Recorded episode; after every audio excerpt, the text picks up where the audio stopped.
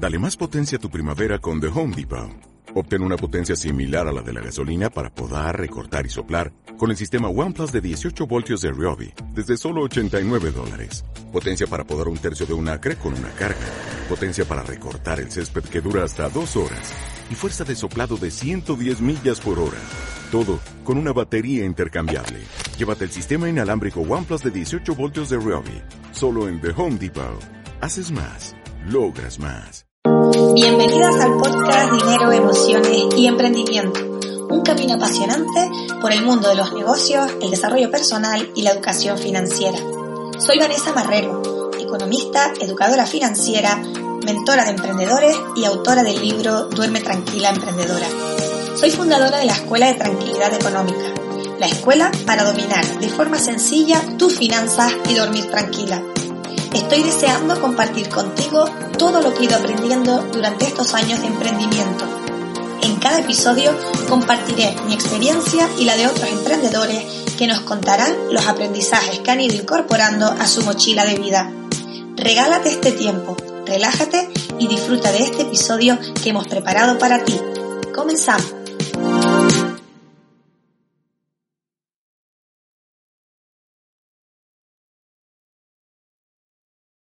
Bienvenida a un nuevo episodio del podcast Dinero, Emociones y Emprendimiento. Hoy te traigo este episodio para aclarar algunos conceptos que considero fundamentales. Son muy sencillos, pero me doy cuenta, eh, tras trabajar con, muchos clientes, que realmente son conceptos que no tenemos clara la diferencia. ¿no? Entonces, ¿qué ocurre? Si yo intento eh, ordenar mis finanzas, intento hacerme dueña de mi economía, pero parto de que la base, ¿no? los conceptos los tengo eh, dispersos o erróneos, es obvio que las decisiones posteriores que yo tome pues van a ser erróneas porque estoy partiendo de, un, de, de una base que no es sólida y que está confusa. Así que hoy vamos a hablar de varios conceptos fundamentales para que quede súper claro y a partir de ahí empieces a construir eh, tu tranquilidad económica. Lo primero que quiero explicar es la diferencia entre una venta y un cobro. Sé que diciéndotelo así seguramente tú que eres emprendedora dirás, pero Vanessa, ¿cómo no voy a saber esto? ¿No? Pero en el día a día es muy importante no solo que entendamos el concepto, sino que lo gestionemos de manera separada. Y me explico. Una venta, si yo hoy, por ejemplo, un cliente me contrata un servicio, esa venta tendrá fecha de hoy, del día en que me contrata. Y por tanto, en mis cuentas, cuando yo voy a analizar las ventas de este mes, aparecerá ese servicio. Sin embargo, no necesariamente tiene que coincidir con el dinero que tengo en el banco hoy. ¿Por qué? Porque yo puedo haber acordado con ese cliente una forma de pago aplazada. Es decir, puede ser que el cliente me contrate hoy, pero me pague el mes que viene el 50% y el otro mes el otro 50%. Esto normalmente eh, en el ansia del día a día por vender, cuando un cliente te propone una forma de pago aplazada, solemos decir que sí eh, casi siempre porque preferimos vender, ¿no? Y luego decir, bueno, pues le doy facilidades. Entonces no se trata de no dar facilidades a los clientes de pago porque sí hay que darlas, pero siempre darlas habiendo estudiado previamente si realmente tus finanzas pueden permitirse el hecho de que el cliente te pague aplazado. Y te voy a poner un ejemplo para que veas la importancia que tiene esta decisión que a veces tomamos muy, muy a la ligera. Y puede ser lo que lo cambie todo, puede ser lo que haga que te ahorques financieramente hablando en tu empresa. Voy a poner un ejemplo. Imagínate que yo tengo un servicio eh, Hoy me contrata un cliente, un servicio, me lo invento, ¿vale? De 10.000 euros, ¿ok? Vale. Eh, yo le hago la factura al cliente con fecha de hoy de 10.000 euros, maravilloso. Y el cliente me dice, mira Vanessa, yo te quiero contratar este servicio, pero si te parece, necesito que me, des, que me dejes pagártelo de tres veces. ¿Te parece que el primer pago te lo haga el mes que viene, el segundo dentro de dos meses y el tercero dentro de tres meses. ¿Qué quiere decir esto? Quiere decir que yo voy a recibir los 10.000 euros, ¿vale? A partir, dentro de 30 días será el primer pago, dentro de 60 días el segundo y dentro de 90 días el tercero. Ok. Imagínate que yo, para dar ese servicio que el cliente me ha contratado hoy, yo necesito, em, tengo unos costes, digamos, ¿no? de 5.000 euros. Es decir, yo para poder dar un servicio de 10.000 tengo unos costes de 5.000. Oye, es un negocio 10.000 menos 5.000 de costes, pues le gano el 50%, ¿no? Entonces yo ya le he dicho a mi cliente que sí, que no hay problema, que me pague el 33% el mes que viene, el otro y el otro, pero no he visto si realmente yo puedo y tengo espaldas para asumir eh, este, este atraso en el pago. ¿Qué pasa? Yo este mes tengo que pagar 5.000 euros, tengo que gastarme 5.000 euros para poderle dar el servicio al cliente. Imagínate que como yo no he analizado esto, yo no tengo esos 5.000 euros. ¿Qué va a pasar? Que yo estoy diciéndole a ese cliente que no hay problema porque en el ansia de vender le digo que sí, que me pague de tres veces, pero no me he sentado a ver si realmente lo que yo tengo que aportar, que pagar para poderle dar ese servicio a ese cliente, yo puedo asumirlo. Es decir, se está produciendo un déficit, yo estoy sacando 5.000 euros este mes sin haber recibido ni un euro del cliente. Es más, el siguiente mes, dentro de dos meses, me va a pagar una tercera parte. Por tanto, ni siquiera el mes que viene tendré los 5.000 euros que necesito para eh, poderle dar este servicio. En este caso, lo que comento eh, es que para tú poder dar un aplazamiento en el cobro de tus facturas o viceversa, o poder perder un aplazamiento en el pago de tus proveedores, antes has de ver si realmente puedes asumir ese aplazamiento. ¿Por qué? Porque si yo le digo sí y le acepto ese aplazamiento, pero después no tengo los, los 5.000 euros para poder dar el servicio que el cliente me ha contratado, ¿de qué me va a servir? ¿no? Entonces es muy importante siempre que diferenciemos entre lo que es una venta y lo que es un cobro y que tengamos muy claro cuando nos van a pagar eh, aplazado, que tengamos la certeza de que podemos asumir ese aplazamiento y que no nos va a perjudicar en el servicio que le damos al cliente ni en nuestras finanzas.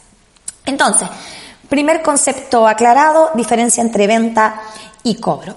Segundo concepto que me gustaría también aclarar, ¿no? Muchísimas veces pasa, que me pasa continuamente con las clientas, ¿no? Que cuando analizamos los números, cuando vemos las ventas menos los gastos y, analizamos qué beneficio han obtenido, ven el beneficio y dicen, pero Vanessa, ¿cómo que gane 10.000 euros? ¿Dónde están esos 10.000 euros? Porque yo voy al banco y no los veo.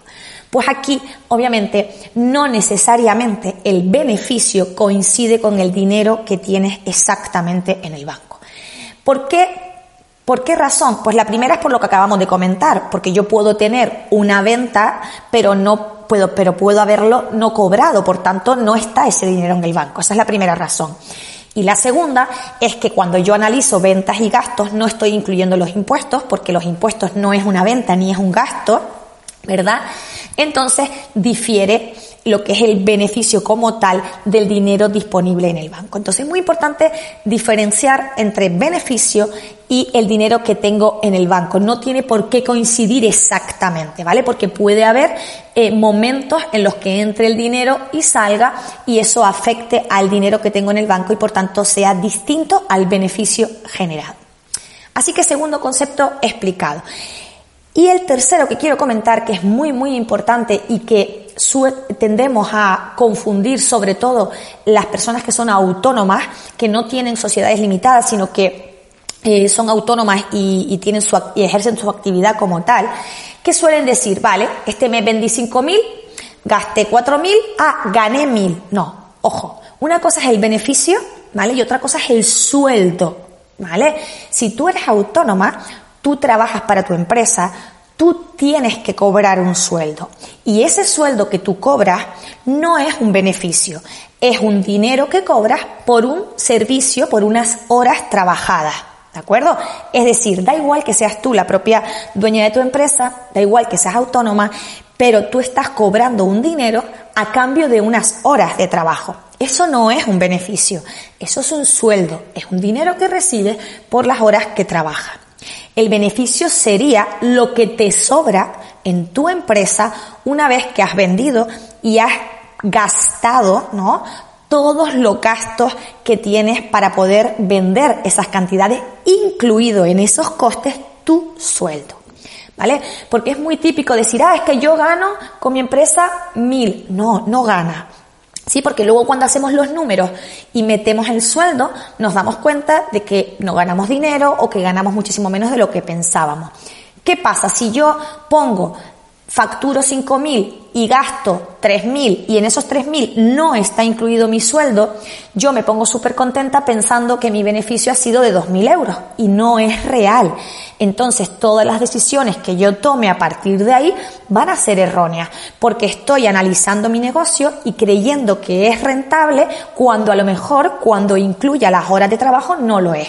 Y estará de acuerdo conmigo que las horas de trabajo que son necesarias para poder llevar tu negocio a cabo son costes de horas, independientemente que seas tú la que la trabajes y por tanto lo cobres tú. ¿Vale? Entonces es muy importante que como autónomas diferenciemos entre el sueldo, ¿vale? que es un coste para la empresa y es un dinero que tú recibes por unas horas trabajadas y diferenciemos de lo que es el beneficio, que es lo que ya una vez que la empresa ha vendido y ha asumido todos los costes, incluido tu sueldo, lo que sobra, eso sí es el beneficio. ¿De acuerdo? Así que tres conceptos fundamentales que espero haberte aclarado. La diferencia entre venta y cobro, la importancia de valorar y tener la certeza siempre antes de aceptar un aplazamiento en el cobro de tu factura para que estés tranquila sabiendo que puedes permitírtelo. Lo segundo, la diferencia eh, entre beneficio y el dinero que tienes en el banco, que no siempre tiene por qué coincidir. Y por último, la diferencia importantísima entre tu sueldo y el beneficio que genera tu empresa. Así que espero que estos conceptos los integres porque desde este lugar, desde un lugar donde tengamos claro los conceptos, donde tengamos claro eh, cuáles son las diferencias, solo desde ahí vas a poder tener una, una mejor organización en tus finanzas, ¿no? Y por último, quería comentarte y animarte, porque quiero terminar este episodio eh, lanzándote un, un, reto, ¿no? Para que pases a la acción y empieces este 2022 a crear tu fondo de tranquilidad económica. ¿Y qué es el Fondo de Tranquilidad Económica? Pues mira, es un fondo que, mm, pues eso, de tranquilidad económica, ¿no? Un fondo que te va a hacer dormir tranquila. Porque ¿qué ocurre? Si nosotros no tenemos un fondo, eh, cualquier cosa en la empresa, cualquier imprevisto nos causa una ansiedad brutal y estamos siempre como en, en el precipicio, ¿no? Entonces, un fondo de tranquilidad económica eh, es tener un dinero, ¿no? Guardado para que si pasa cualquier imprevisto o baja, una bajada de ventas brutal, yo pueda seguir sosteniendo mi actividad, mi empresa durante un tiempo prudencial. Entonces, mi propuesta, ¿vale? Eh, y te voy a animar a que vayas a, por lo menos a plantearte este objetivo. Como objetivo de 2022, empezar a crear tu propio fondo de tranquilidad económica. Para mí lo ideal a nivel de empresas tener un fondo igual a tres meses. ¿Qué quiere decir esto? Coge y calcula todos tus gastos mensuales, incluido tu sueldo. ¿Vale? Una vez que tengas esa cantidad, multiplica por tres. ¿Ok? Y ese resultante, ese, ese, eso que te sale, esa cantidad que te sale, es el objetivo a perseguir para crear tu fondo de tranquilidad económica. Esto no quiere decir que si no tienes tu fondo de tranquilidad económica, pretendas tener un fondo de tres meses mañana, porque así no funciona. Pero sí te animo a que te plantees el objetivo de crearlo y que te empieces a trabajar para poquito a poco ir creándolo. No hace falta que en 2022 tengas esos tres meses. A lo mejor en 2022 vas a tener un mes, pero ya tienes un mes de tranquilidad económica. Es decir, ya si por lo que sea un mes las cosas van fatal, tú vas a poder seguir cobrando tu sueldo, pagando todos tus gastos sin problema. Entonces, ¿qué propuesta te hago práctica para poder ir, empezar a crear este fondo de tranquilidad económica? Lo primero, ábrete una cuenta nueva en el banco que se llame Fondo de Tranquilidad Económica y donde solo vas a meter esta, este dinero y no lo vas a tocar salvo hecatombe. ¿De acuerdo? Eh, mensualmente, mírate el dinero que entra y el que sale y de el beneficio que generas cada mes, ¿vale? El 80% del beneficio lo metes en esta cuenta y el 20% de ese beneficio, eso lo metes en tu cuenta de beneficios que también te propongo que te abras otra donde vayas metiendo el beneficio, ¿no? Porque tendemos, la, la ley de, de, Parkinson dice que cuando tenemos el dinero en la cuenta suele gastarse, ¿no? Entonces, propuesta y reto para este 2022, plantearte y pasar a la acción para crear tu fondo de tranquilidad económica de tres meses el objetivo es crearlo y crear un sistema, sistematizar un sistema donde vayas creándolo poquito a poco. El objetivo no es crearlo, eh, tenerlo mm, todo el dinero y crear el fondo de tres meses hoy, ¿vale? Porque este no es el, esto no, no es lo que va a funcionar. Lo que va a funcionar es que crees el hábito. Así que, resumiendo, ábrete una nueva cuenta en el banco, llámala Fondo de Tranquilidad Económica, calcula tus gastos mensuales, multiplica por tres. Este es el objetivo a perseguir y a partir de ahí crea el hábito de cada mes ver cuánto dinero has ganado y de ese dinero que has generado como beneficio, el 80% destínalo a esa cuenta que va a ir engordándose cada mes para crear tu fondo de tranquilidad económica.